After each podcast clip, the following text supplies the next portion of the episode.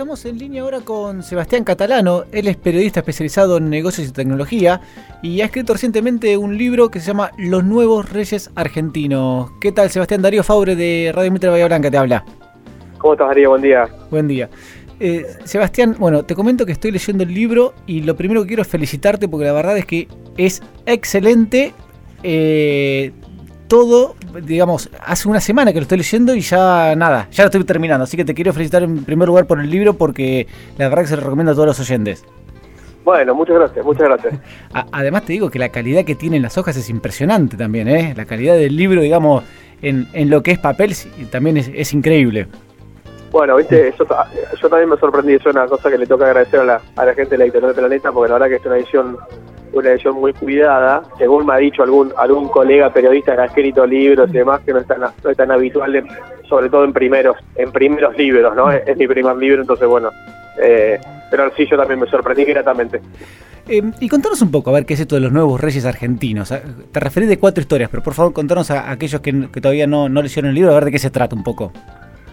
Bueno, la, idea del libro, la idea primaria detrás de este, de este trabajo es, es mirar un poco lo que estaba pasando en el, ecosistema emprendedor, subirme desde, desde mi lugar de, comunicador y de, estar en contacto con estas empresas a una, no voy a decir una moda, pero sí a, un reverdecer, si crees, del segmento, del segmento emprendedor en los últimos, en los últimos, en los últimos años en la Argentina.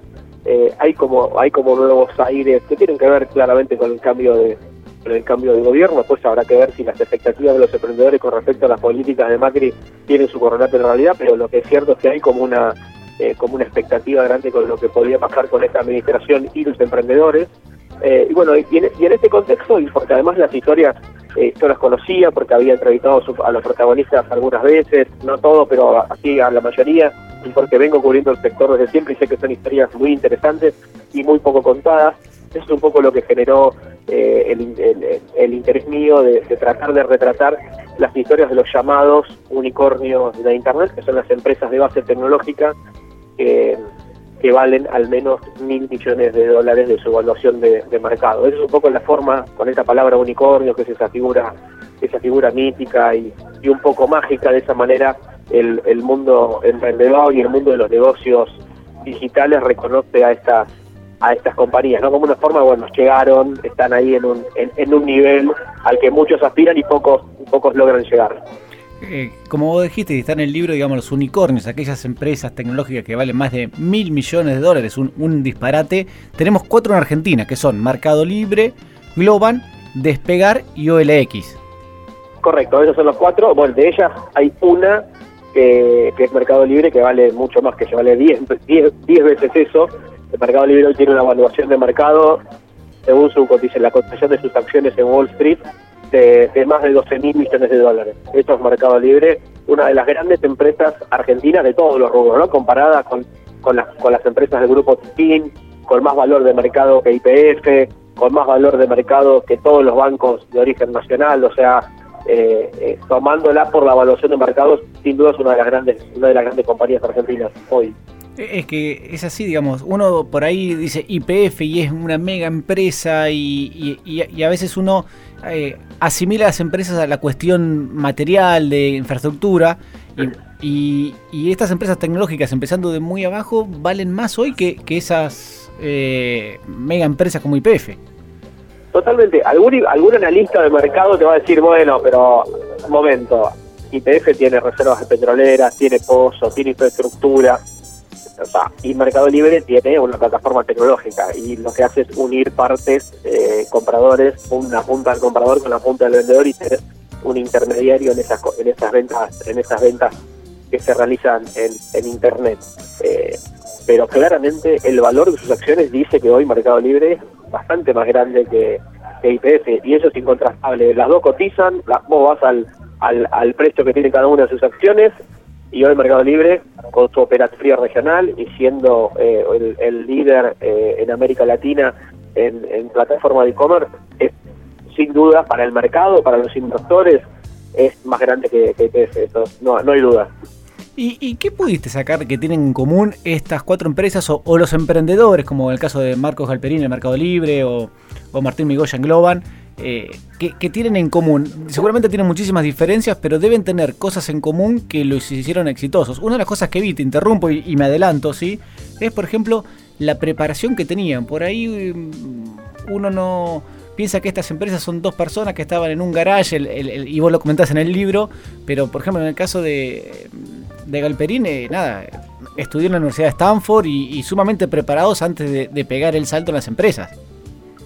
Sí, hay, hay algunos hay, hay, muchos parecidos, como vos decís, algunas diferencias. En, base a la, concepción, tanto los fundadores de Mercado Libre, como los fundadores de Despegar, como los fundadores, como el fundador de, OLX, cuando allí a fines de los 90 estaban en Estados Unidos estudiando, como vos decís, sus carreras de algunas, algunas carreras de posgrado, algún MBA, en Stanford, en Harvard, en la Universidad de Duke, tuvieron la oportunidad de ir a estudiar de perfeccionarse, ya habían tenido sus carreras de grado en, la Argentina, en algún caso en el exterior, como Galperín también su carrera de grado en el exterior, eh, son personas eh, eh, claramente que estaban preparadas desde la parte educativa, con la parte emprendedora muy desarrollada y con muchas ganas de hacer cosas, y que vieron ahí en primera fila, fueron espectadores privilegiados de lo que fue el, el desarrollo y la explosión de los negocios de Internet de fines de los de fines de los 90. Ellos vieron ahí como la efervescencia y cómo se empezaba eh, a mover todo y cómo todo va para el mundo de Internet, no dudaron, hicieron sus, sus, planes de negocio y usando un modelo que yo cuento en el libro se llama Copycat, que por ahí suena un poco antipático porque remite a copia, digamos, pero que es algo que se usa mucho en el, en el ecosistema emprendedor, sobre todo de base tecnológica, que no está mal visto, o sea, no está para nada mal visto, que es tomar un modelo exitoso en alguna latitud del mundo, en este caso en Estados Unidos, por ejemplo, y venir a aplicarlo a, nuestros países, América Latina. Eso es lo que hizo Mercado Libre tomando un modelo de eBay o lo que hizo Despegar tomando un modelo de Travelocity. Copiaron, entre comillas, esos modelos y los vinieron a aplicar a la Argentina. No es un copiar y pegar como el que podemos hacer con la computadora porque a veces es muy difícil adaptar esos modelos porque cada país tiene sus vicisitudes y sus problemas y sus diferencias. O sea, no le estoy quitando mérito con esto, hicieron un gran trajo y una de las cosas en común que tuvieron en general todos los emprendedores es eh, algo que destacan los, los propios emprendedores extranjeros o los inversores extranjeros, que es esa cintura que tenemos los argentinos, quizá eh, provocada por distintas crisis y momentos económicos muy complicados, de poder pegar un volantazo muy rápido y, cambiar eh, el rumbo de algún negocio antes de que, de que tenga un resultado negativo. Vos, vos sabés que después de la explosión de fines de los 90 vino la burbuja de Internet, la primera burbuja, el 90% de las compañías que se habían creado en esos años quedaron, que desaparecieron. Y bueno, ahí la cintura de estos emprendedores para sobrevivir es un rasgo que los, que los caracteriza, un rasgo en común que los caracteriza. Y eh, eh, es un tema interesante también el tema de la cintura y más en el tema tecnológico que constantemente se va actualizando y, grandes empresas que, en su momento han estado en, en los primeros puestos de empresas tecnológicas del mundo hoy están casi desaparecidas o por lo menos en, la opinión pública están desaparecidas. ¿Cómo las ves a estas empresas dentro de 5 o 10 años? Bueno, otra, otra de las características que tienen estas compañías es el cambio permanente. El mundo tecnológico, como dice Galperín, como dijo Galperín en una parte del libro, tenés que estar atento porque te sacan de una piña del ring en cualquier momento. La innovación tecnológica es fundamental y estas compañías saben que si no cambian, si no innovan, pueden desaparecer de un momento al otro. Te aparece un competidor que no existía hasta hace cinco minutos y chao, fuiste. Eh, y ellos están en eso. Despegar acaba de salir a la bolsa, eh, en Estados Unidos también, y tiene un valor de mercado de dos mil millones de dólares y está en cambio, en un cambio permanente, pasó de ser eh, una compañía que vende pasajes o que vendía pasajes online a ser un gran proveedor de turismo en todos sus en todas sus, sus facetas y vender hoteles y vender servicios en destino se ha especializado en eso y hoy Despegar es, es mucho más que pasajes, digamos, es una compañía de servicios turísticos. Mercado Libre es otra otra compañía que innova permanentemente. Ahora dentro de su plataforma lanzó un servicio que se llama Mercado Crédito, donde además de, arbitrar esta, esta compra y venta entre, entre usuarios, lo que hace es, eh, es prestarle dinero a esos usuarios de la plataforma, tanto compradores como vendedores.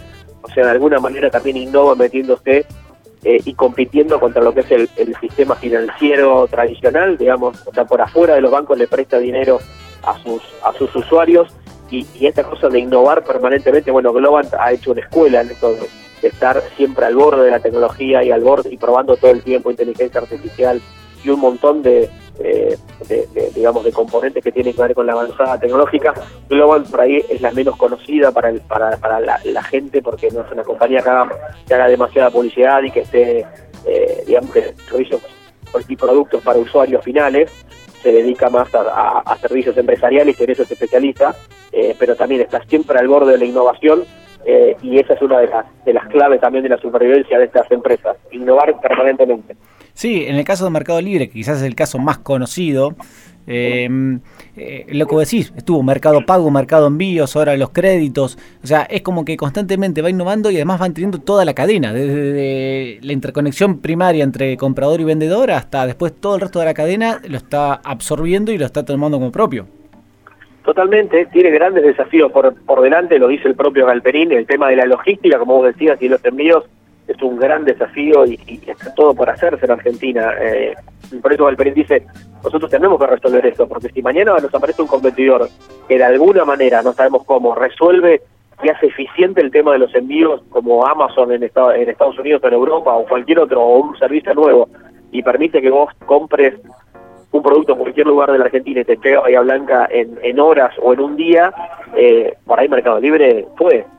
Entonces, Mercado Libre está muy concentrado en hacer eficiente el tema de la logística de los envíos, algo que es bastante complicado porque tenemos un país grande, complicado a nivel a nivel transporte, de todo tipo de transporte, con lo cual ahí tenés un gran problema eh, para Mercado Libre. Y le pasa con otras características, pero algo parecido eh, en Brasil, y en Colombia tendrá sus problemas también, y en Perú lo mismo, y bueno, en toda la región. Así que el tema de, el tema de la logística es es fundamental. La gente ya se anima, la gente ya compra online, bueno, ahora lo que quiere es que le llegue rápido. Y, a ver, todos, absolutamente todos, creo, los oyentes, yo y, en general todas las personas, sentimos que estamos todo el día corriendo con nuestras cosas. Eh, ¿Vos sabés de alguna forma, y, si nos podés contar, cómo hacen estos, eh, estas personas de estas grandes empresas como para, a ver, armonizar su vida personal y su trabajo? Porque de alguna forma uno piensa que están, deben estar trabajando las 24 horas por día. Uy, es un gran desafío ese, mira. Eh, eh, casi todas las, eh, es, un, es un tema que a mí me, me, me, me, ocupa y me preocupa también y me causa mucha curiosidad preguntarles a estos tipos que uno cree que están en el aire cómo hacen con el día a día, ¿no? Y, cómo, cómo, balancear el trabajo con la familia. Y bueno, y estamos hablando de compañías que, tienen miles de empleados, cuatro mil, cinco mil empleados, con lo cual son estructuras muy grandes ya más lejos de una startup tradicional que fueron en algún momento y más parecidos a una corporación. Galperín, que es un millonario obviamente, que está al frente de, y que está al frente de, del Mercado Libre, encuentra motivación, por ejemplo, en cosas nuevas. Y si bien había dicho hace algunos años que te iba a retirar a los 45 años, acaba de cumplir 45 el año pasado y no se va a retirar, y busca motivación en cosas nuevas. Este tema de los créditos es algo que lo motiva, que le hace cosquillitas en la panza nuevamente como cuando tenía veintipico y, era un emprendedor. Eh, la gente de Globo, por ejemplo, se preocupa mucho, se preocupa mucho por el balance con la familia, digamos, y por, por llevar lo que ellos definen como, como la buena onda al trabajo. Eh, y lo hacen realmente, no es solamente un discurso, no es que eh, lo hacen ellos, tratan de que esto eh, baje en los distintos escalafones de la compañía, buscar un, buen balance familiar porque eso repercute, aseguran, en el, en el trabajo. Y otro camino que encontraron, por ejemplo, los fundadores de Despegar es irse de la compañía. Hoy los cinco fundadores de Despegar, los originales, los que hicieron la compañía, ya no están en tareas operativas. Son, son obviamente accionistas, son miembros del, directorio, pero no están en cargos operativos de la, la compañía. Roby Saubirón, que es el, alma mater de Despegar, dejó de ser CEO de la compañía el año pasado. Eh, todo en medio de un proceso de profesionalización en el cual la compañía terminó cotizando en la bolsa. Pero bueno, ese también es un camino, y yo lo cuento en el libro, qué sienten los emprendedores cuando dejan a, su bebé, entre comillas, ¿no? Esa, esa compañía chiquita que nació y que tuvo muchos problemas y que la hicieron casi a su imagen y semejanza, eh, ahora convertida en una, en una gran corporación y quizá con otro sabor, ¿no? Sin esa cosa de emprendedor. Entonces, bueno, el, camino que encontraron ellos fue decir, bueno, muchachos, sigan ustedes, una empresa con profesionales al mando, nosotros nos corremos de las de las tareas operativas. Si tienen alguna duda, alguna cosa, llámenos, pregúntenos. pero nos salimos del día a día. Sí, y, además de, esa cuestión, digamos, de, congeniar la parte personal con la parte profesional, también otra, otra cuestión que, vos lo comentás en el libro es la relación entre ellos, porque tampoco debe ser fácil. Eh, eh, personas sumamente exitosas eh, que en algún momento hasta compitieron, esa situación que vos comentás en el libro, que es de respeto mutuo, pero bueno, que, no deja en algún momento de chocar intereses es muy difícil manejar una compañía entre muchas personas. Eh, en el caso, de, por ejemplo, de Despegar, son cinco y de Global son cuatro. Yo tomé buena parte del libro, tanto en entrevistas grupales como en, entrevistas individuales con todos estas, estos, emprendedores, en tratar de, que me cuenten cómo era el balance y cómo hacían para no matarse en momentos complicados. Claro. Una de las cosas que, una de las cosas que, que los chicos de Despegar me contaban muy bien y que es un consejo para emprendedores que arrancan con, con, eh, eh, con una compañía, es, bueno, el equipo es fundamental. Busquen socios con los que se lleven bien, pero que sean más que iguales, que sean complementarios. Busca gente que no sea parecida a vos. Busca gente que te complemente, con la que te estés bien, pero que, digamos, que puedan hacer cosas distintas, que tengan perfiles distintos. Eso es uno de los, de los, de los consejos que hacen. Y después, laburar mucho el tema de las, de las relaciones de las relaciones personales y sobre todo fijar que queden muy claros los roles de entrada. O sea, qué hace cada uno, si va a haber un CEO o un encargado, bueno, él es el que, el que tiene la última palabra, cómo se toman las decisiones, todo este proceso, aunque sea una compañía muy chiquita que recién arranca, está bueno para que no termine sucumbiendo, tenerlo muy claro desde lo vamos. Y, como para ir terminando la nota, sabemos que estás en una reunión ahora dentro de unos minutos, pero eh, sin espolear el libro, que está en el último capítulo, eh, ¿por qué cuesta tanto que haya nuevos unicornios? Eh, estas empresas que, vos, que, estamos comentando empezaron hace ya muchos años. Y es como que. Entre 15 y 20 años. Entre 15 y 20 años. Y no hay ninguna empresa de, más joven que haya llegado a, a, ser un unicornio, vamos a ponerlo así, esos mil millones de dólares de valor.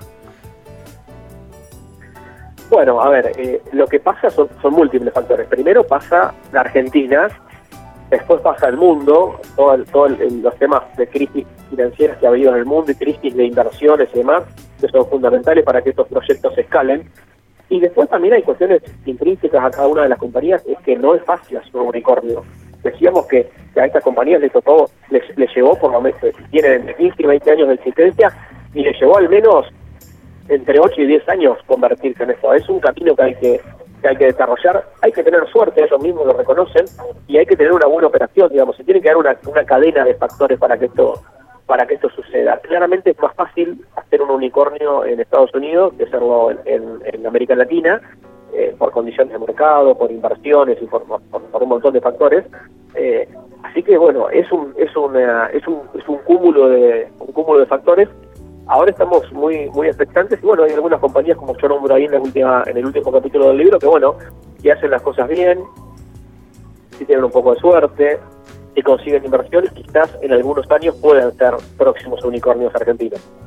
Sí, porque también es, esa cuota de suerte que, que, en todo en todo negocio se necesita. Obviamente con la suerte sola no alcanza, con la intuición sola no alcanza, pero e, esa cuota de suerte también tiene que estar en los negocios como para que, que se vayan dando sin duda, es visión para definir un negocio, es meterle laburo, meterle laburo, saber relacionarse en el momento adecuado, tener timing para definir el, negocio y tener buena, buena llegada a los inversores para conseguir dinero y después, sin dudas, una cuota de suerte. Sebastián, te queremos agradecer muchísimo por la nota. Recomiendo de nuevo el, el, libro Los Nuevos Reyes Argentinos. Lo leí y me parece excelente. Así que muchas gracias, Sebastián, por estos minutos. ¿eh? Bueno, un saludo. La verdad que eh, Bahía es una ciudad que conozco, que me gusta mucho. Yo soy de la zona, soy de Rivera, por ahí más o menos cerca. He estado he estado muchas veces en, Bahía, así que... Cerquita. Eh, y, he y, he crecido escuchando radio de, de, Bahía y leyendo los diarios de Bahía, así que nada, un, placer hablar con ustedes. Bueno, muchas gracias. Un abrazo grande. Un abrazo.